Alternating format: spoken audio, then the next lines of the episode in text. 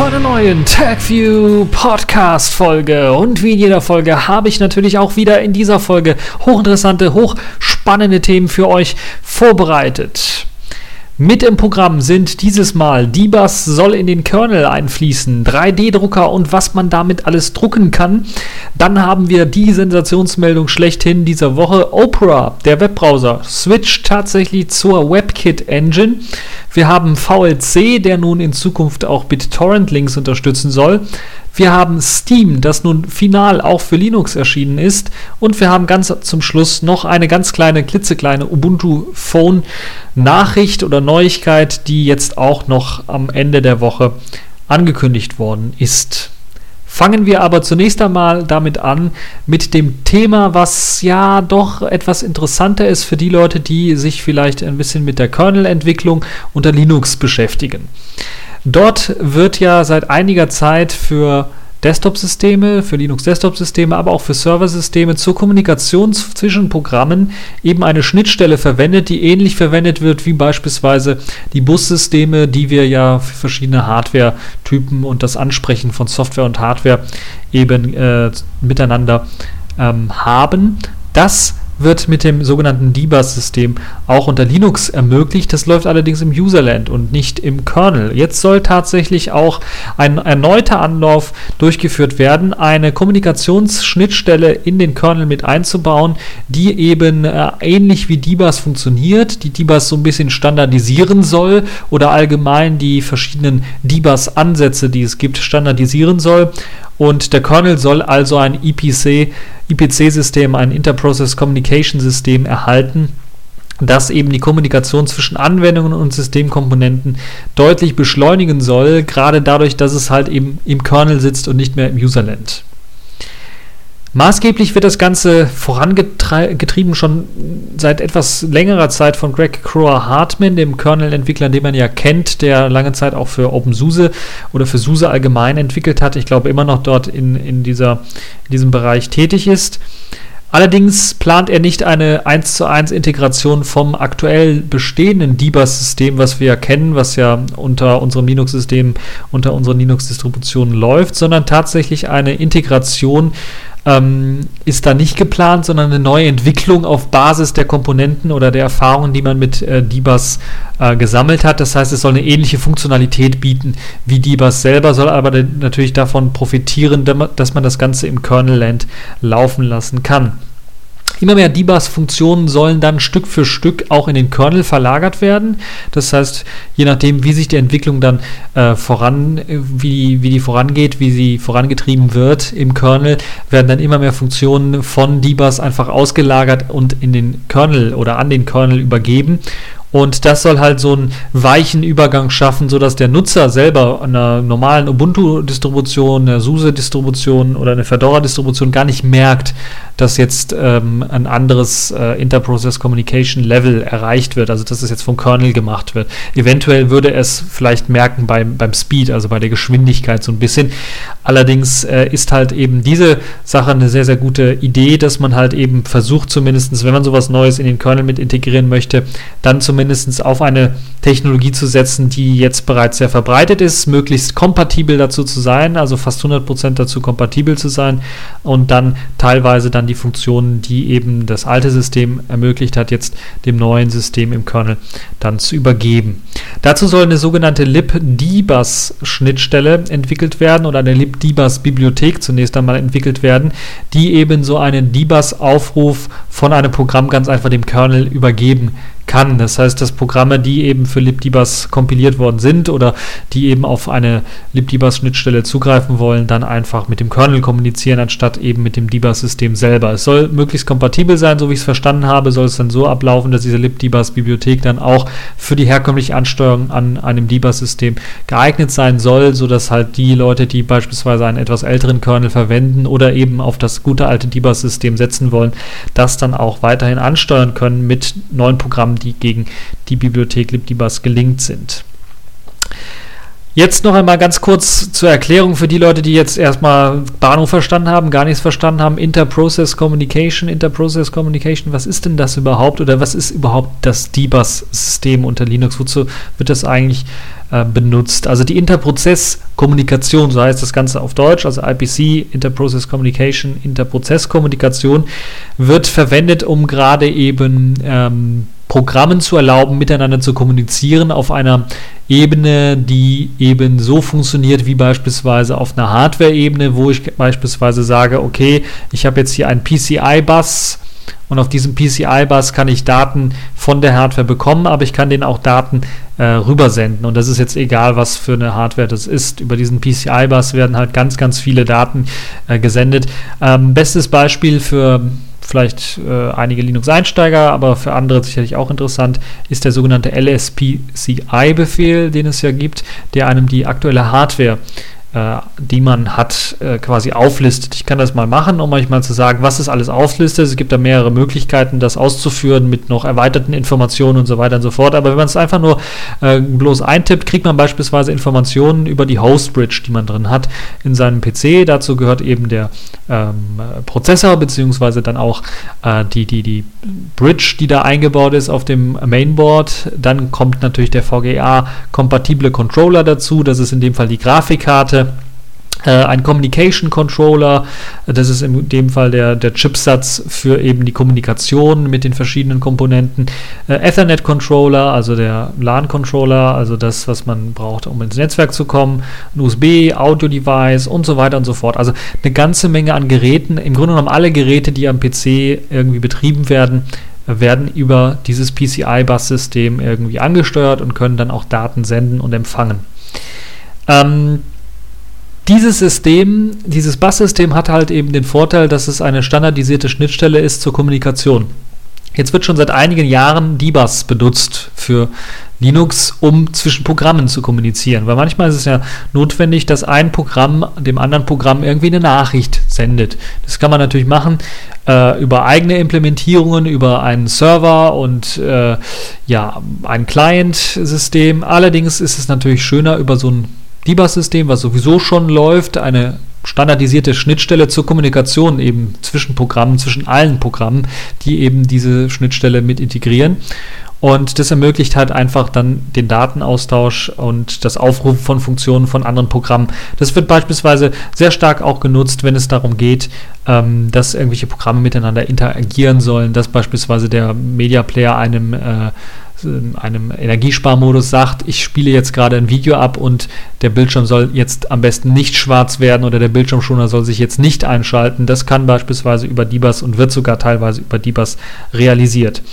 Und ja, dieses äh, Debug-System ist halt eben das, was momentan noch im Userland läuft. Es läuft auf einer Benutzerebene und es läuft nicht auf der Kernel-Ebene. Also es ist nicht in den Kernel mit integriert, sondern es ist ein eigenes Programm. Es läuft halt wieder VLC und andere Programme beispielsweise dann einfach im Benutzer als Benutzerprozess äh, teilweise und das ist halt das, was so ein wenig stört, weil es halt tatsächlich manchmal nützlich ist oder nützlich wäre, dass Programme eventuell dann äh, über den etwas schnelleren und, und äh, extra geschützten Kernel-Bereich dann miteinander kommunizieren könnten.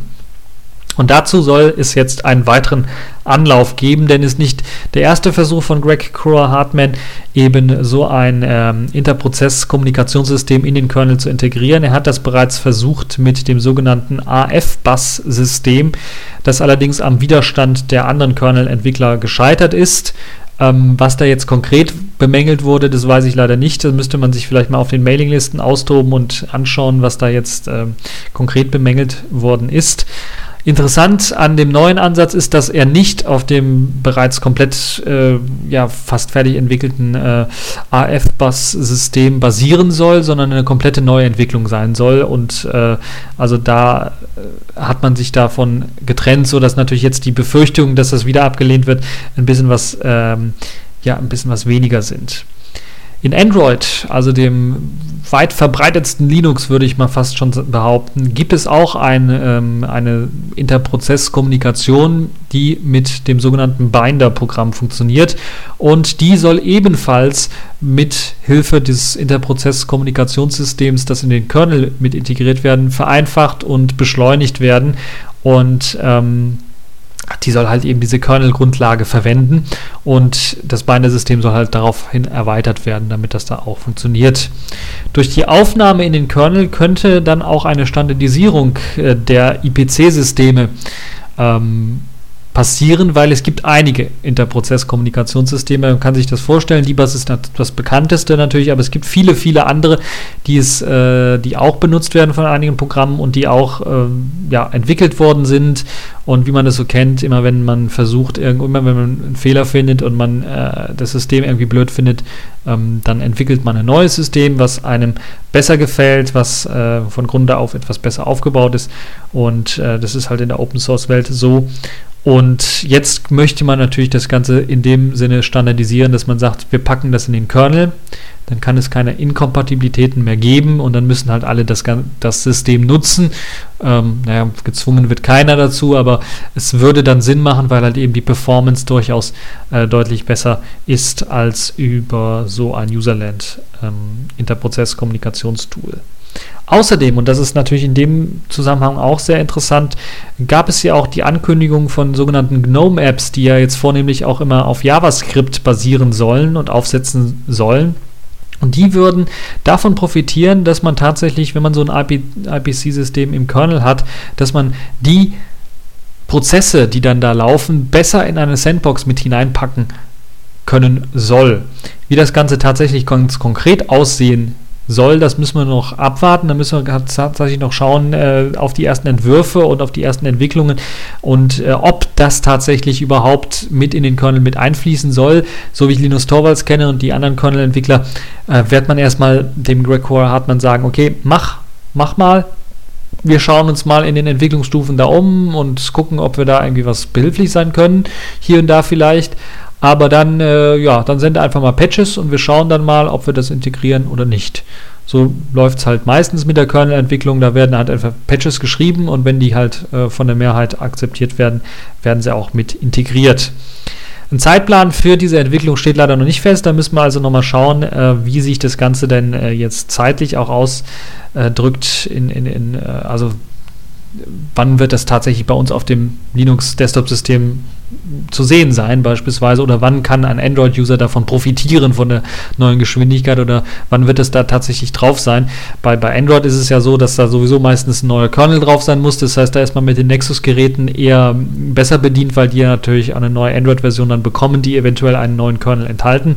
Alle anderen sind dann natürlich äh, auf die Gnade der Hersteller.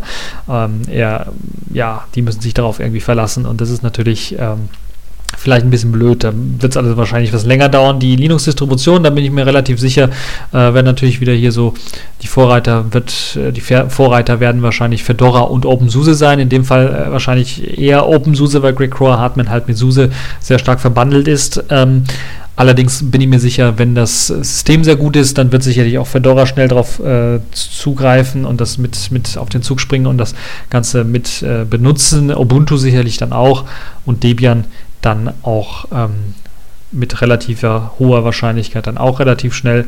Äh, Arch Linux, die testen sowieso alles sehr, sehr schnell. Äh, wobei sie, glaube ich, relativ, also aus meiner Sicht relativ lang gewartet haben mit Systemd. Das war ja schon seit einigen Fedora-Versionen schon in Fedora mit enthalten und sogar OpenSUSE hat einige Anstrengungen äh, unternommen, Systemd zu integrieren und dann kam erst Arch Linux. Also das ist schon, äh, vielleicht äh, wird, werden sie sich das da mit äh, dem äh, Debug-System eventuell auch äh, noch eine Zeit lang überlegen. Wobei aber sobald es halt im Kernel mit integriert ist, bin ich mir sicher, sobald dann auch die Unterstützung in den Userland-Tools mit dabei ist, wird das sicherlich dann auch mit integriert. Gut, kommen wir zu einem weiteren äh, Thema, was ich sehr interessant finde. Es gibt ja die sogenannten 3D-Drucker. Und diese 3D-Drucker ermöglichen einem ja eine ganze Menge interessanter Sachen zu machen und gerade auch vielleicht so ja, ich will mir nicht sagen für den Privatmann, aber für so einen ambitionierten Hobbyentwickler ist das sicherlich eine interessante Idee, einfach mal am Computer irgendwas Interessantes, ein interessantes Design zu entwerfen und dann einfach dem Drucker sagen, okay, jetzt druck das aus und er druckt dann ein dreidimensionales Modell aus. Und das haben sich sicherlich auch einige kanadische Ingenieure ausgedacht, als sie dann halt auf die Idee kamen, hm, wir haben jetzt so ein geiles Projekt, wir wollen so ein ganz kleinen, modernen Hybrid-Flitzer bauen, also ein äh, richtiges kleines Hybridauto bauen, das mit drei Rädern ausgestattet ist. Und wir haben jetzt so einen Prototypen schon, aber was uns fehlt, ist noch so eine geile, richtig futuristische ähm, ja, ein futuristisches Gehäuse, würde ich mal fast sagen. Also eine, eine Karosserie, die das Ganze so ein bisschen abrundet, die das Ganze modern äh, aussehen lässt. Und da haben sie sich gedacht, okay, das designen wir mal am Computer und dann, ja, hier 3D-Drucker gibt es doch, könnten wir das da nicht mal ausdrucken? Und tatsächlich haben sie das äh, ausgedruckt und es ist aus äh, rund 50 Teilen wird das ganze Auto gefertigt und zusammengesetzt und kann jetzt bei dem kanadischen Unternehmen Core Ecologic, äh, Ecologic so heißt das, ähm, dann quasi auch, oder wird von denen tatsächlich auch gebaut. Ich bin mir nicht sicher, ob man es schon bestellen kann. Das Ganze läuft unter dem Namen Urbi. Ähm, und Teile des Wagens kommen tatsächlich dann eben aus dem 3D-Drucker und das zeigt so ein bisschen so ein positiver Aspekt, was mal in Zukunft sicherlich auch möglich sein wird, wenn wir so kleine mobile Flitzer bekommen ein oder zwei Mann-Flitzer. Also ich rede jetzt nicht vom Smart, sondern vielleicht noch eine Ecke etwas kleiner. Also äh, das ist sicherlich äh, alles denkbar dass wir da eventuell dann irgendwann mal unser eigenes Design, unser eigenen äh, ja, Porsche-ähnlichen oder Ferrari-ähnliches Design einfach aus dem 3D-Gedrucker ausdrucken können, dann als Gehäuse einfach da drauf klatschen können. Ja, ganz so einfach wird es wahrscheinlich nicht sein, aber äh, das ist zumindest eine Idee, die jetzt zum Beispiel zeigt, dass eben auch so ein kleines äh, kanadisches Unternehmen dann tatsächlich auch ein professionelles aussehendes Auto bauen kann mit Hilfe eines 3D-Druckers. Also da sind sie auch angekommen, also ein mittelständisches Unternehmen sicherlich auch eine interessante Idee, ähm, das zu machen. 2500 Stunden Druckzeit benötigt das Ganze, um halt diese verschiedenen Autoteile zu äh, drucken. Das Auto besteht, oder die gesamte Karosserie des Autos, was auch gedruckt wird, besteht aus etwa 50 Elementen. Und äh, dadurch, dass man halt eben diese 3D-Drucker verwendet, soll das natürlich die Kosten enorm senken. Und äh, dann natürlich das Ganze, äh, ist der Aufwand natürlich ein bisschen was niedriger. Hm Allerdings muss man natürlich sagen, 2500 Stunden ist natürlich doch schon eine ganze Menge an Zeit. Das heißt, der Aufwand äh, des, des, der, der, menschlichen Arbeit ist vielleicht nicht so groß, allerdings das Drucken selber, das dauert halt sehr, sehr lange und das ist halt so eine Sache, die vielleicht noch optimiert werden müsste, damit halt so ein 3D-Drucker sich vielleicht in der Automobilindustrie äh, auch mal durchsetzt oder zumindest bei solchen Hobbyprojekten dann vielleicht auch mal in größerer Breite ähm, auftauchen könnte. Ähm, der Ubi, Urbi verfügt über einen Hybridantrieb, habe ich ja bereits erwähnt, und soll eben, ähm, und das ist vielleicht auch interessant, der Verbrennungsmotor wird mit Ethanol betrieben und man soll eben zusammen mit einem Beifahrer äh, von San Francisco nach New York fahren können, äh, ohne dass halt der Sprit irgendwie äh, ja, leer geht. Ähm, und Dafür wird eben ein Tank verbaut, der etwa 40 Liter Sprit aufnehmen kann. Das ist halt das, was äh, dieser Urbi momentan kann. Es ist auch schon ein Urbi 2 geplant, der dann noch weitere äh, Neuerungen mit integrieren soll und dann sicherlich auch noch stromsparender, äh, spritsparender fahren soll und sicherlich noch futuristischer aussehen soll. Der Preis ist noch nicht äh, festgelegt, allerdings gibt es bereits schon 14 Bestellungen das ist für so ein kleines mittelständisches Unternehmen sicherlich hochinteressant. Äh, und da müssen wir mal schauen, äh, wie sich das weiterentwickelt, ob vielleicht jetzt auch mal eine deutsche Firma auf die Idee kommt, sowas zu entwickeln. Ich weiß nicht, ob sich das hier in Deutschland durchsetzen würde. Aber es ist zumindest interessant und zeigt so ein bisschen die Richtung, wo eben 3D-Drucker beispielsweise eingesetzt werden könnten.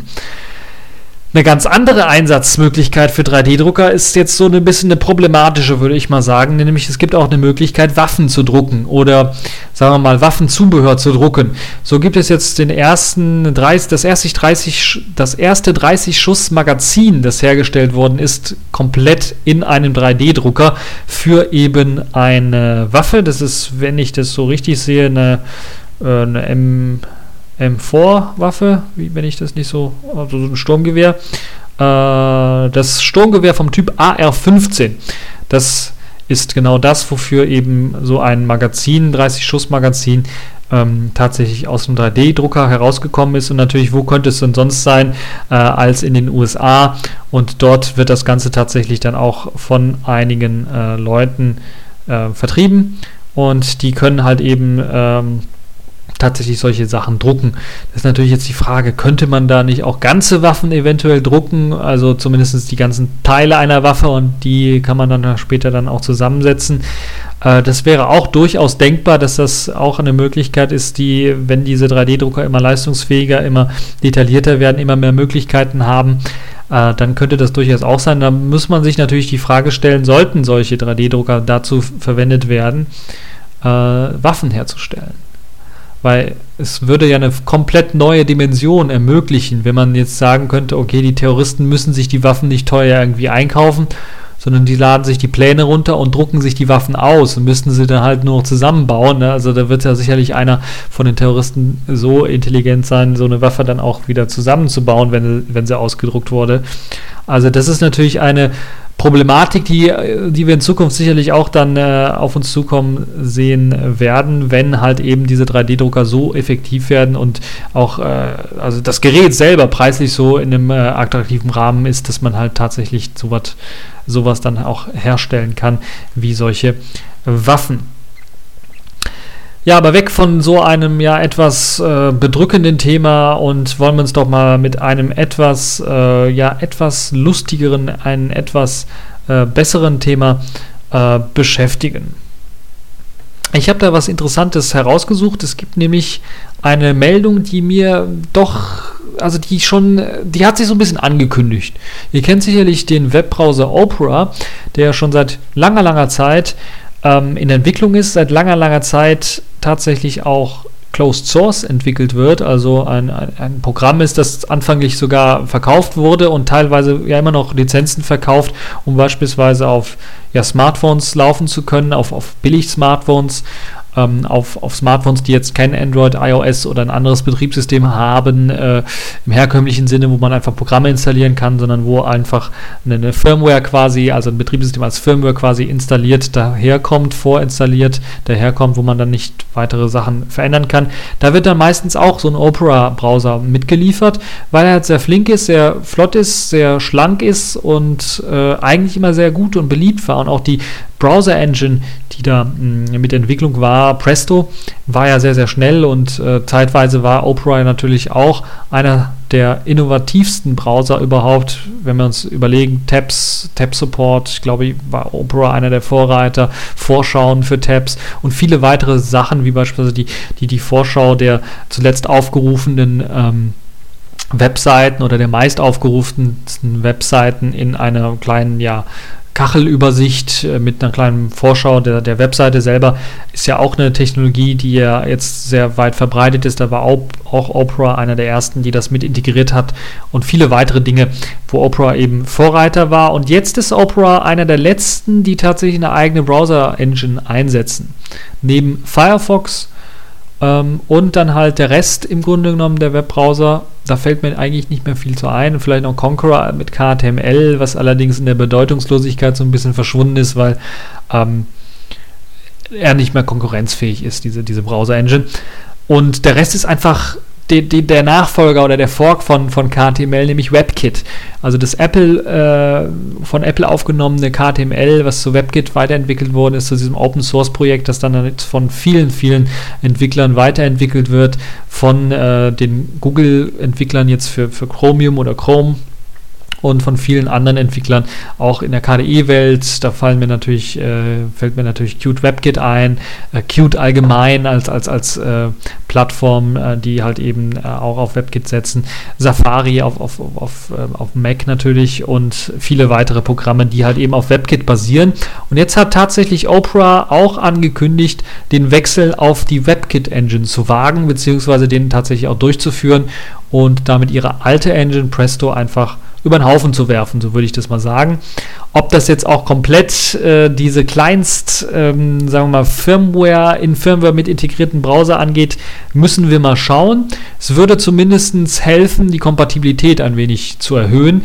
Und das ist, glaube ich, einer der ersten und wahrscheinlich auch einer der wichtigsten Gründe überhaupt, weil immer mehr Webseiten tatsächlich nur auf WebKit optimiert werden weil es halt so viele WebKit-basierende hm, Browser gibt, werden eben die Webseiten einfach nur auf WebKit-basierten Browsern getestet. Also das Dilemma, was wir mit dem Internet Explorer vor ein paar Jahren noch hatten, wo einige Webseiten einfach nur auf den Internet Explorer getrimmt worden sind und auf anderen Browsern einfach blöd aussahen oder nicht richtig kompatibel waren, hat man jetzt auch mit einem zwar offenen System, hat man das aber ta Tatsache äh, teilweise natürlich dann auch, dass Leute halt einfach auf die WebKit-Engine das Ganze ähm, dann eben nur testen und das andere Webbrowser einfach außen vor gelassen werden. Dazu gehört Opera. Äh, immer mehr, würde ich mal sagen.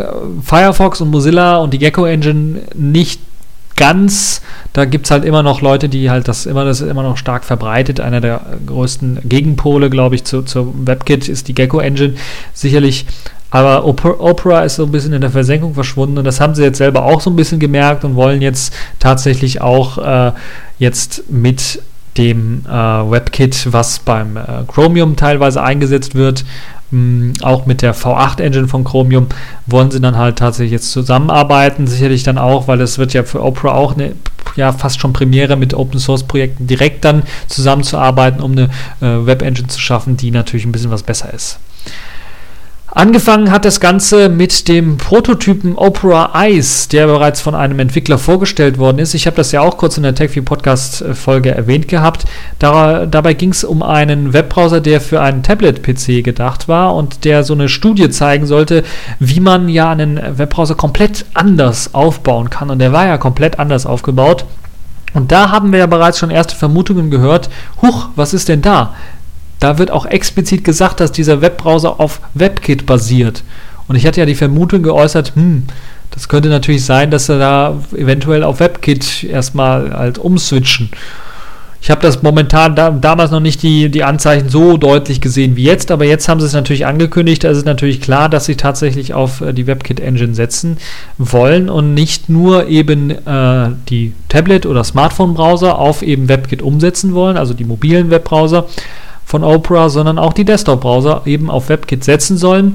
Das Schöne dabei ist, man will den Browser an sich nicht mal großartig verändern, also den für den Desktop, so gehe ich von aus. Also die Oberfläche und die Einstellungsmöglichkeiten sollen im Grunde genommen gleich bleiben. Auch die Möglichkeit, das Erscheinungsbild zu ändern, die Möglichkeit, äh, die Erweiterungen von Opera, zu nutzen und, und viele andere Kleinigkeiten sollen eigentlich beim alten bleiben. Man will einfach nur die Engine wechseln.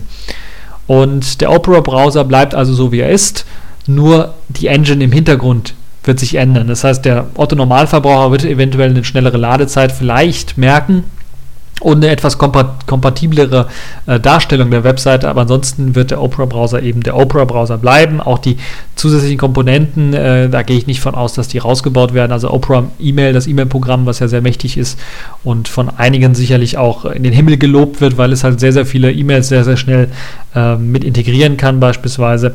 Habe ich schon das eine oder andere Mal gehört. Die wird sicherlich auch nicht irgendwie ausgebaut, sondern wird in der Desktop-Version sicherlich mit enthalten bleiben.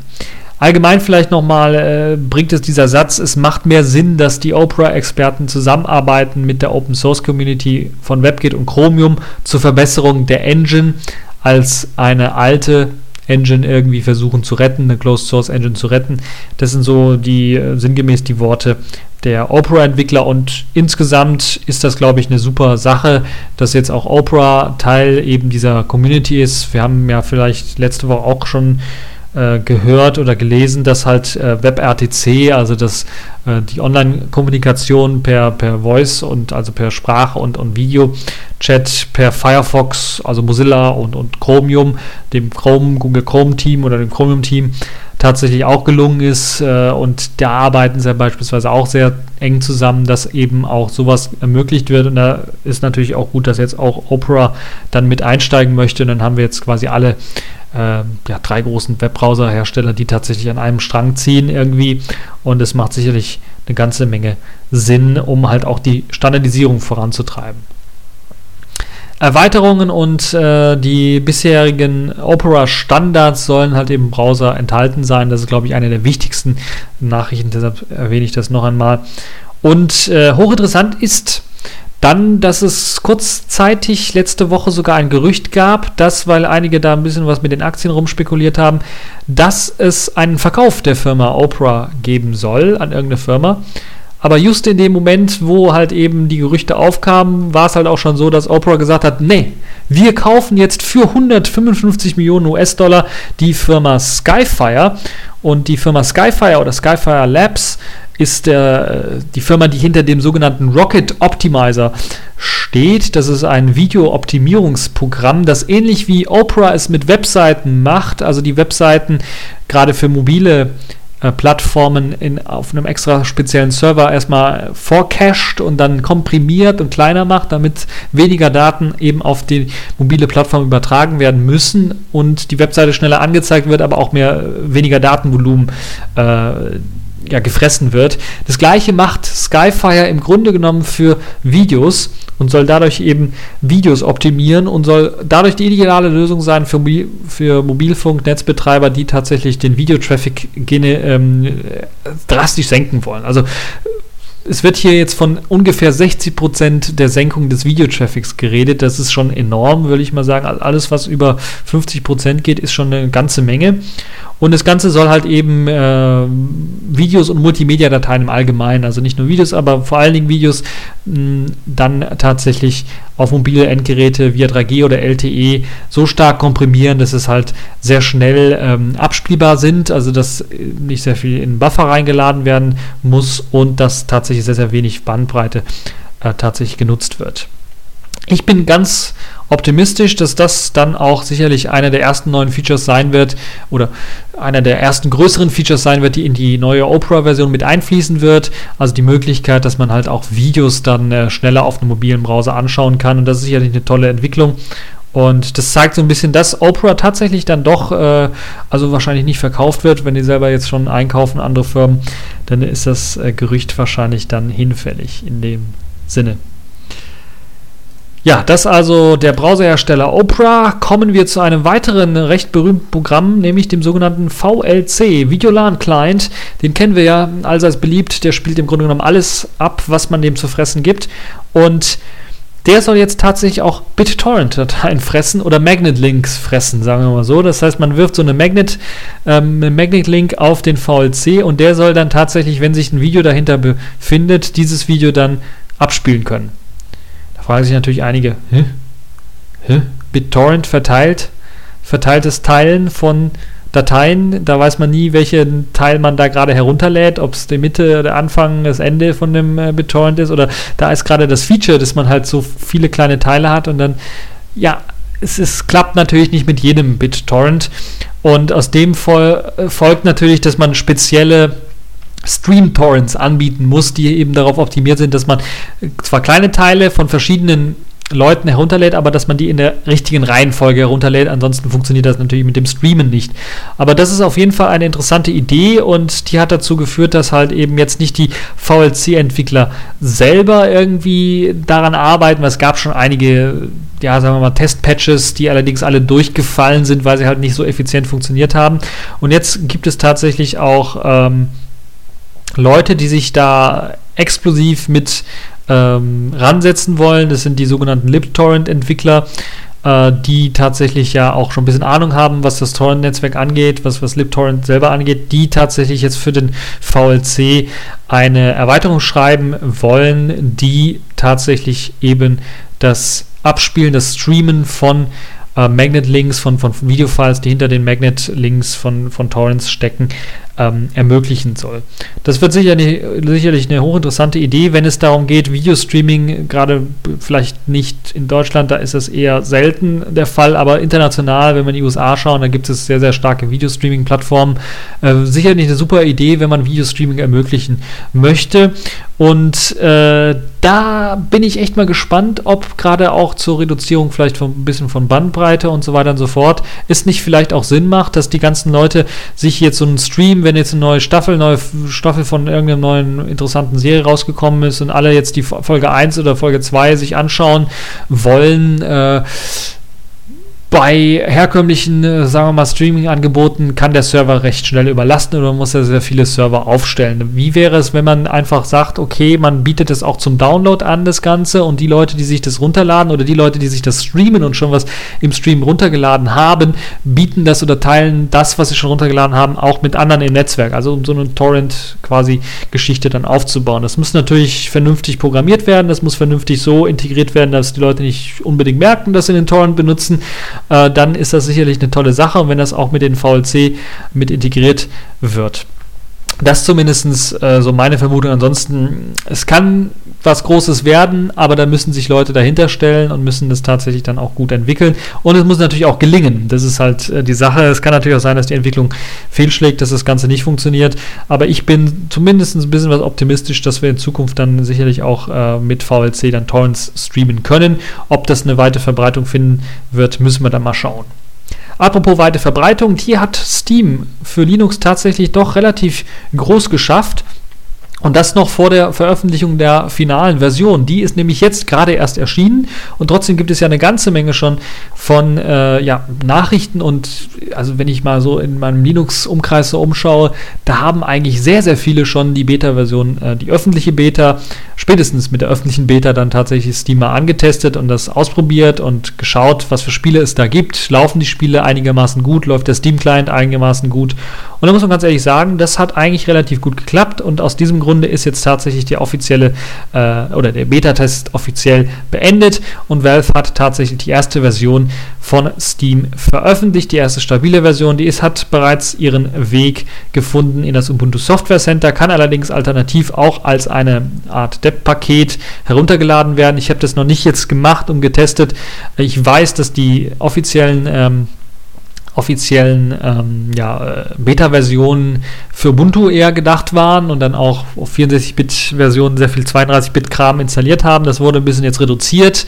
Ob jetzt diese, dieses Debian-Archiv auch auf Debian installiert werden kann, Debian Wheezy, das äh, weiß ich noch nicht, weil da gab es einige Probleme mit äh, einer etwas zu alten libc-Version von Debian.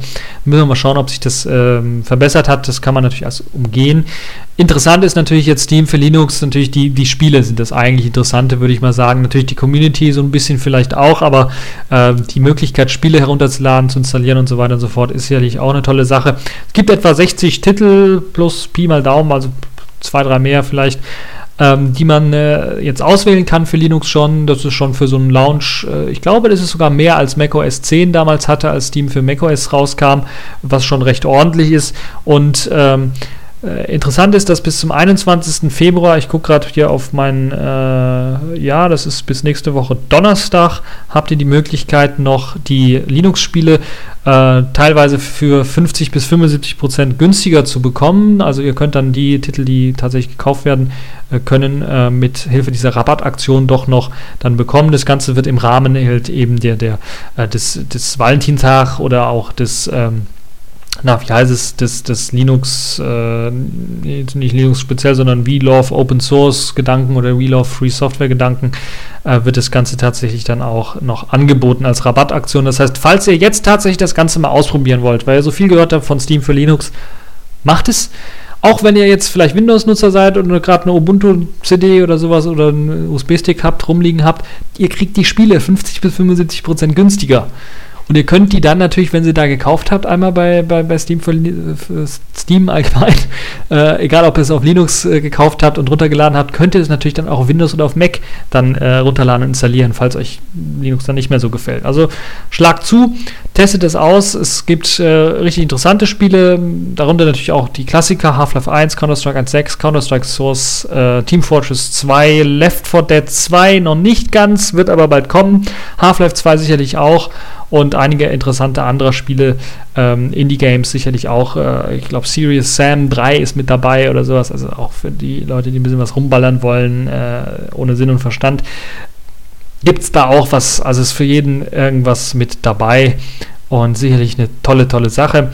Steam für Linux, auch wenn wir hier und da doch ein bisschen was immer noch Leute auch haben, die über das DRM meckern und äh, Digital Restrictions Management so ein bisschen äh, und das ein bisschen, ja, mit einem etwas blöden, sagen wir mal, äh, ja, sagen wir mal, etwas zwiespältigen Gefühl das Ganze anschauen, dass jetzt so Steam für Linux explodiert, weil es gab ja andere Plattformversuche, die ähnliches äh, leisten können, wie eben Steam for Linux, aber sich nicht durchgesetzt haben und die auf die eben verzichtet haben.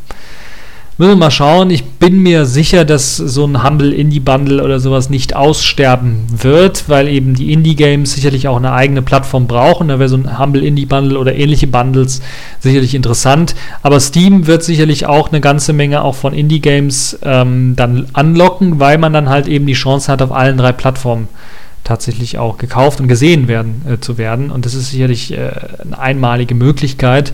Und da muss man, muss man natürlich schauen, inwieweit und inwiefern man eventuell, man kann, man hat ja auch die freie Wahl und sagt, man kann sagen, okay, ich möchte kein DRM benutzen für mein Spiel. Das ist vielleicht auch eine Möglichkeit, wo, wozu man die Hersteller dann so ein bisschen führen muss oder soll, oder wo der Einfluss von Linux sicherlich auch dann vielleicht zu sehen sein wird, wenn die Linux-Entwickler sagen oder Linux, ähm, ja, die Linux-Nutzer, die Desktop-Nutzer sagen, nee, wir wollen äh, keinen DRM-verseuchten Spiele. Ja, wir sind fast schon am Ende dieser TechView Podcast Folge. Ich will aber noch eine Sache nicht unerwähnt lassen, denn es gab eine kleine Ankündigung, dass tatsächlich jetzt die Ubuntu Phone OS Developer Previews jetzt tatsächlich vorgestellt werden sollen, und zwar nächste Woche. Deshalb gehe ich sehr, sehr stark davon aus, dass es nächste Woche dann äh, sicherlich einige Installationsanleitungen geben wird, einige Tests geben wird, auch von vielen, vielen Leuten, die halt eben die äh, Sache auf ihrem Smartphone installiert haben, ausprobiert haben.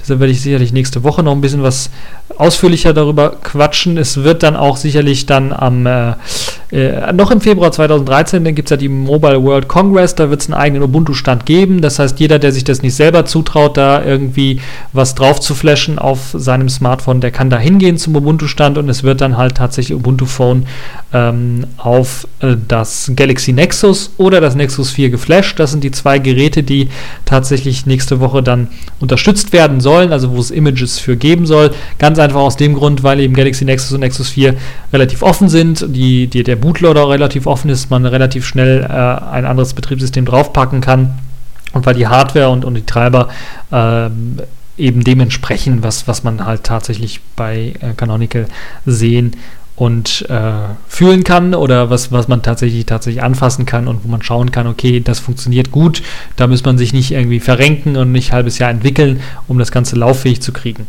Das ist eine tolle Sache, bin ich mal echt gespannt, wie das Ganze dann aussehen wird, wie das Ganze, wie die Erfahrungsberichte dann auch von den ersten Leuten sein werden, weil bisher gab es ja nur diese Demos und die Demos waren ja teilweise da hat man natürlich nur das gezeigt, was auch tatsächlich funktioniert und was gut funktioniert. Und Problemchen oder sowas, das blendet man natürlich immer aus. So wie Werbeveranstaltungen, da blendet man Probleme meistens immer aus. Das waren also sehr fein ausgewählte Videos und da hat man tatsächlich sehr, sehr fein nur gezeigt, das, was man wirklich auch zeigen wollte. Jetzt bin ich echt mal gespannt, wenn Leute da mal ein bisschen rumexperimentieren und dann zeigen, was sie alles können. Ich bin gespannt, wird es ein Terminal geben? Wird man da auch mit Upget was installieren können? Wird es regelmäßig Updates geben und so weiter und so fort? Das ist sicherlich auch eine Sache, die hochinteressant und hochspannend sein wird. Wie wird es aussehen mit so einer Dockingstation? Wird man die Möglichkeit haben, über ein HDMI-Kabel, Mini, Mikro, HDMI, wie auch immer, die Möglichkeit haben, dann äh, das Ganze an einen großen Fernseher anzuschließen? Wird dann tatsächlich die Desktop-Oberfläche oder die TV-Oberfläche von äh, Unity geladen? Ähm, das sind also so, solche Fragen, die sicherlich dann in der nächsten Woche dann beantwortet werden können. Interessant ist immer noch das Gerücht, dass dann auch tatsächlich im November oder ja, Ende des Jahres tatsächlich auch ein Ubuntu-Phone vorgestellt werden soll. Äh, bisher gibt es allerdings immer noch keinen Hardware-Partner, der das irgendwie angekündigt hat oder Canonical hat auch nicht gesagt, äh, wer das machen wird. Ähm, ja, da weiß man halt noch nichts. Es gibt da nur zwei Möglichkeiten. Entweder man baut ähnlich wie das Plasma Active Team, das ja auch angekündigt hat, jetzt eigene äh, Tablets zu bauen, um ihr Plasma Active äh, rausgeben zu können, endlich. Äh, wird wahrscheinlich auch Canonical entweder sagen, okay, wir bauen eigene Hardware, die möglichst offen ist, wo wir aber auch dann Treiber für haben und es dann möglichst gut und offen ja, halt präsentieren können. Oder wir schnappen uns irgendeinen anderen Hardware-Partner, der das Ganze tatsächlich machen möchte. Ich weiß nicht. Also muss man ganz echt schauen, äh, wenn jetzt, wenn wir uns mal die großen Hardwarehersteller anschauen von solchen Smartphones, die sind eigentlich relativ ausgelastet mit ihren eigenen Systemen oder mit Android, so dass das Ganze eher unwahrscheinlich wird, dass da ein großer Fisch tatsächlich geangelt wird. Und da müssen wir erstmal echt mal schauen, ob Ubuntu, ob Canonical ein Ubuntu Phone OS tatsächlich releasen wird am Ende dieses Jahres. So, das war es auch schon für diese TechView Podcast Folge. Ich hoffe, es hat euch gefallen. Ihr hattet ein bisschen Spaß dabei. Ähm, werdet sicherlich einiges Neues erfahren haben. Ich glaube, das mit dem D-Bus im Kernel ist sicherlich ein sehr, sehr interessantes Thema für die Techniker unter uns. Opera vielleicht für die Leute, die den Opera-Browser sehr gern schätzen und nutzen. Äh, VLC und BitTorrents vielleicht für die Leute, die tatsächlich äh, mal sich Gedanken gemacht haben, wie könnte man so am besten so ein Video streamen. Das wäre sicherlich eine Alternative, wie man das machen könnte. Und natürlich Steam für Linux. Jetzt ist der beste Zeitpunkt. Jetzt könnt ihr auch die Leute, die vielleicht gezögert haben, das mal ausprobieren.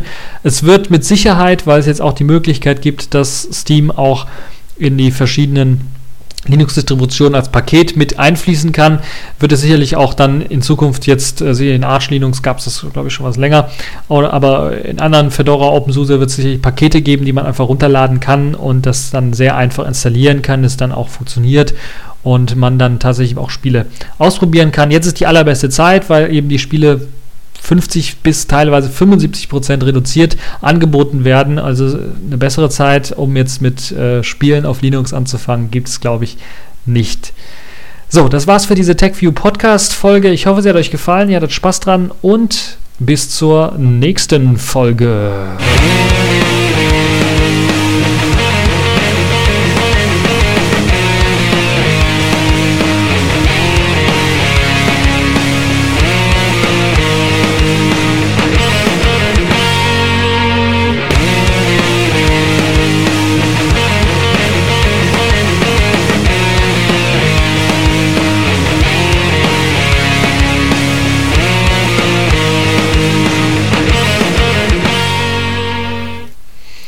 Ja, ich hatte ja in der letzten Folge so ein bisschen angekündigt, so wir haben immer oder wir werden immer neue und interessante Kategorien einfügen. Das habe ich natürlich in dieser Folge ein bisschen was verpeilt. Linux Game der Woche, das war ja letztens oder Game, ja, Linux Game der Woche oder ja, wie könnte man das sonst sagen? Spiel der Woche. So würde ich das eher bezeichnen, diese Kategorie. Äh, Spiel der Woche ist jetzt, würde ich mal fast behaupten, Steam weil damit kann man auch rumspielen und äh, sich Spiele runterladen, deshalb Spiel der Woche. Äh, was jetzt die neue Kategorie Vollpfosten der Woche oder Verpeiler der Woche angeht, da habe ich jetzt nichts Großartiges gefunden, aber es gibt sicherlich äh, immer hoch interessante, herrliche Software-Bugs, die irgendwo auftreten. Eine Sache, ähm, die vielleicht eher reinpasst, ist eine News, die ich gerade gelesen habe, dass tatsächlich die sogenannten Internetausdrucker im Innenministerium tatsächlich ein Postfach von gerade sage und schreibe 9 Megabyte haben. Und dann, wenn eben diese 9 Megabyte erreicht werden sind, müssen sie halt alte E-Mails löschen. Und so ist es tatsächlich gekommen, dass eine E-Mail, die tatsächlich versandt wurde mit Informationen zu einem bestimmten Fall, ich habe es jetzt nicht ganz im Kopf, was es war. Es ging um. Es ging um irgendwelche E-Mail, die auf jeden Fall rausgeschickt worden ist. Und da hat man erstmal gesagt, nee, man hat sie nicht rausgeschickt. Und dann später, ja, eventuell hat man sie doch rausgeschickt, aber sie ist mittlerweile gelöscht worden, weil man tatsächlich ein auf 9 Megabyte beschränktes Postfach nur zur Verfügung hat und dann natürlich äh, den Kram anfangen muss, muss zu löschen. Und so kann man natürlich nicht äh, unbedingt sagen, hat man die Mail rausgeschickt oder hat man sie nicht rausgeschickt. Nun ja, also das ist so, würde ich mal sagen, der Vollpfosten der Woche, der Verpeiler der Woche. Und äh, ja, das war's ein Filmtipp vielleicht noch. Äh, ihr kennt sicherlich noch den hier. Ihr BAJ, du Schweinebacke. Ja, das ist das Originalzitat. Das gibt es jetzt auch in einem neuen, wer das in einer neuen, aktuellen, diese Jahrtausends betreffenden Version sehen möchte, kann sich äh, Stirb langsam 5 anschauen. Das läuft jetzt in den Kinos. Ähm, und da taucht dieser Spruch auch in einer neuen Fassung auf. Ich will nicht allzu viel verraten. Ich sag nur, es wird ein bisschen was anders, aber Action pur. So, mehr möchte ich nicht sagen und äh, noch einen schönen Tag, schönen Abend, schönen Morgen, je nachdem, wann ihr mich hört. Und das war es jetzt auch für diesen kleinen Outtake. äh, und den ganzen Sachen, die ich vergessen habe. Ich, ich verspreche das nächste Mal auch äh, wieder die Kategorien, die ich äh, versucht habe einzufügen. Äh, also Spiel der Woche und ähm, tatsächlich auch Vollpfosten der Woche oder muss man überlegen, wie ich es nennen werde, dann auch in der nächsten Folge wieder mit integrieren. Das war's und ciao.